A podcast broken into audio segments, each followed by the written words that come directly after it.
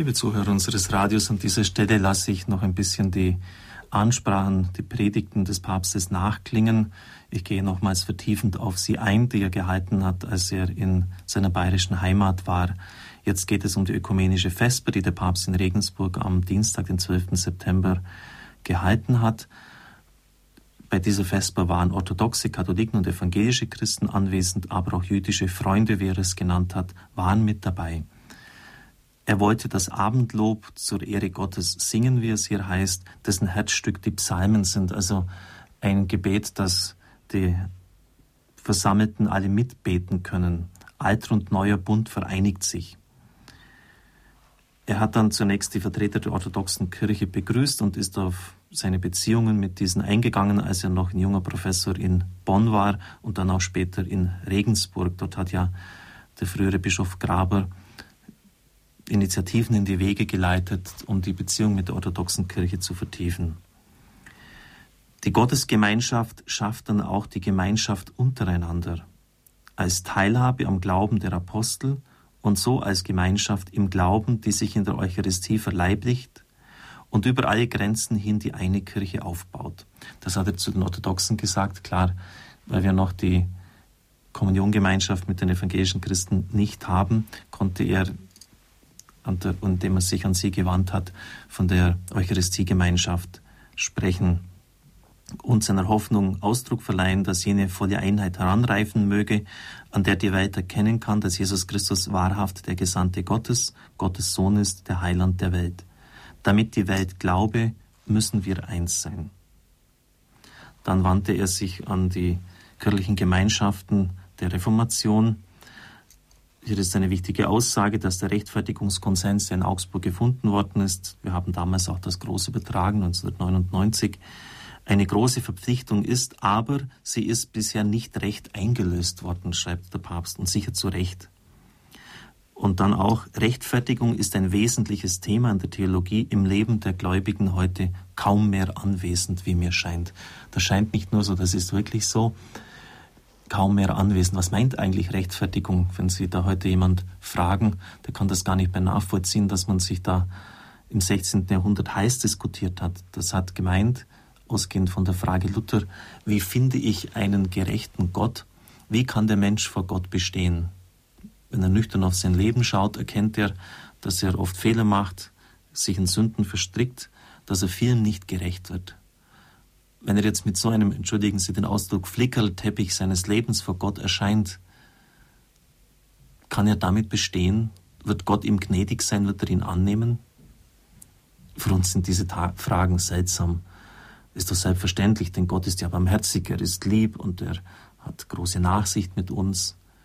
Das war aber zur Zeit von Martin Luther ganz anders. Man hat sich diesen Gott auch mit einer gewissen Berechtigung äh, der Berufung auf biblische Stellen als streng vorgestellt. Als ein Gott, der auch hart Rechenschaft verlangt von der Lebensführung des Menschen.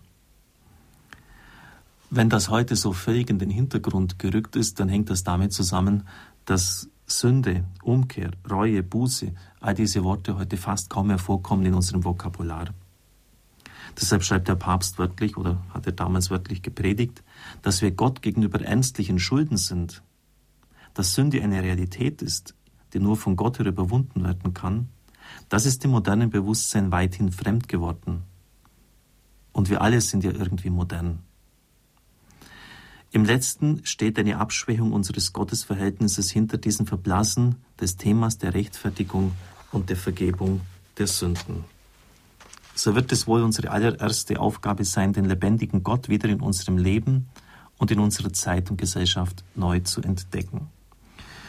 Dann bringt der Papst drei konkrete Punkte, die ihm wichtig sind für die Ökumene. Ich darf jetzt schon vorausgreifen, dass das dann auch kritisiert worden ist Manche hatten wohl völlig unrealistische Erwartungen, dass der Papst jetzt irgendetwas bringen würde, was die Ökumene wieder voranbringen würde. Das kann in so einer Ansprache gar nicht der Fall sein. Und das muss auch vorher lange erarbeitet, ich würde auch sagen, erbetet worden sein. Bei einer tieferen Sicht ist aber das, was er bringt, wie ich meine, das Einzige, was uns auf längere Sicht voranbringen kann. Er zitiert nämlich eine Stelle aus einem Johannesbrief. Wer bekennt, dass Jesus der Sohn Gottes ist, in dem bleibt Gott und er bleibt in Gott. So dann aus dem Prolog des Johannesevangeliums. Niemand hat Gott je gesehen. Der Einzige, der Gott ist und am Herzen des Vaters ruht, er hat Kunde gebracht. Wer Gott ist, wissen wir durch Jesus Christus, den Einzigen, der selber Gott ist. In die Berührung mit Gott kommen wir nur durch ihn. In der Zeit der multireligiösen Begegnungen sind wir leicht versucht, dieses zentrale Bekenntnis etwas abzuschwächen oder gar zu verstecken. Der Papst meint dann, dass wir damit nicht mehr dialogfähig würden. Wir würden Gott nur noch unzugänglicher machen, für die anderen und für uns selbst. Es ist wichtig, dass wir unser Gottesbild ganz und nicht nur fragmentiert, also zerstückelt, nur noch in Teilen zur Sprache bringen.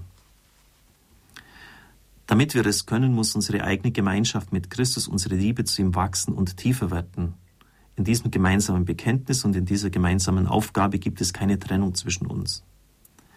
Dass dieser gemeinsame Grund immer stärker wird, darum wollen wir beten. Also das ist das Fundament in der Ökumene. Und das wird auch von beiden Seiten völlig problemlos anerkannt, auch eine Gemeinsamkeit mit der orthodoxen Kirche. Jesus Christus ist der Sohn Gottes. Und das zu bekennen hat die Folge, dass wir in Gott bleiben. Das ist das unverrückbare Fundament, das uns eint. Auf dieses Fundament müssen wir schauen und hoffen und beten und arbeiten, dass von dort her dann auch die strittigen Fragen, die Auseinanderentwicklung der letzten Jahrhunderte bei den Orthodoxen sind, ist es fast schon ein Jahrtausend überwunden werden kann. Dann die weiteren Punkte, die ich jetzt nur noch anreißen kann, aber dann in der Ansprache am Donnerstag näher ausführen werde. Wir haben gesehen und bezeugen, dass der Vater den Sohn gesandt hat. Dieses Bezeugen heißt im Griechischen Martys. Bezeugen also nicht nur, indem man ein bisschen so daherredet, sondern mit Leben und Sterben dafür eintreten. Und dann das dritte, er hat es ebenfalls der Lesung entnommen, Agape, die göttliche Liebe. Die Liebe, die sich ganz und gar selbstlos hingibt, die nicht fragt, nicht berechnend ist. Und der Papst legt dann dar, dass nur das letztlich Grundlage unserer Begegnung, unseres Dialogs und unseres Miteinanders sein kann. Dass wir wirkliche Zeugen sind.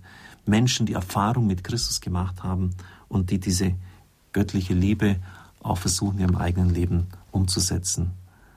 Wenn das gelingt, dass wir Zeugen sind, dass wir in dieser Liebe leben, wenn wir bekennen, dass Jesus der Sohn Gottes ist, dann ist das die Basis, von der aus dann auch das ökumenische Gespräch geführt werden kann. Da gab es natürlich Kritiker, die dann sofort gesagt haben, ja, das wissen wir doch viel zu wenig konkret, was sollen wir das da umsetzen? Der Papst weiß schon, warum er das getan hat, weil oft auch diese Grundlagen gar nicht mehr klar sind. Wir müssen schon auf den Grund zurückgehen. Das Bekenntnis zu Jesus Christus. Die Bereitschaft für ihn ganz und gar einzutreten. Denken Sie etwa an die Erfahrung des Dritten Reichs. Dort sind sich evangelische und katholische Christen sehr nahe gekommen, sehr nahe. Es gibt da wirklich äh, tief berührende Zeugnisse. Das war die Zeit der Märtyrer und wo man auch gezwungen war, dieses Miteinander viel stärker zu leben angesichts des Drucks von außen, den man gehabt hat wo vielleicht etwas von dieser göttlichen Liebe sichtbar geworden ist. Und vielleicht müsste man vielmehr den Fokus, den Schwerpunkt auf diese Bereiche legen, wenn man zusammenkommen möchte. Ich darf Ihnen den Segen spenden. Es segne und behüte Sie der allmächtige und gütige Gott, der Vater, der Sohn und der Heilige Geist. Amen. Ich wünsche Ihnen einen gesegneten Tag.